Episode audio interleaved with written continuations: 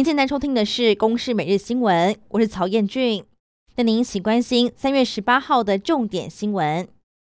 中国禁止了台湾的凤梨进口之后，又对台寄出了农林二十二条措施，希望可以辞退台湾的农林业者西进。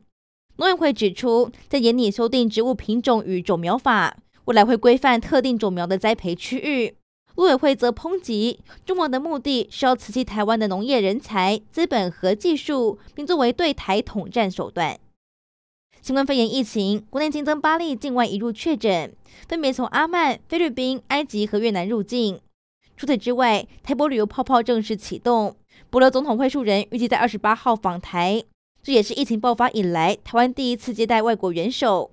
会晤人访台期间将拜会总统蔡英文，并参与推广旅游活动。他表示，台波双方彼此信任，而且都有信心开放，希望可以借此重振两国的观光，深化邦谊。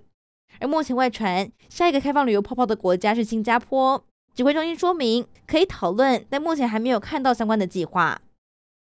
苏花公路发生了游览车六死车祸，立委质疑公路总局游览车的安全管理机制有严重疏失，包含了网络公布的评鉴成绩、保险资料都有缺漏的错误。而另外，这家公司的驾驶违规多，评价却还拿甲等。立委要求交通部长林佳龙要对于相关人员进行惩处。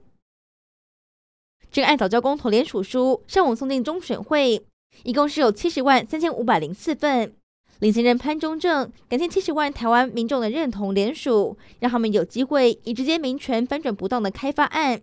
对执政党将正面迎战早教公投，潘忠政不意外，还重申要尽速办理听证会。早教和三阶对决引发了重启核四争议，总统蔡英文强调重启核四不是选项。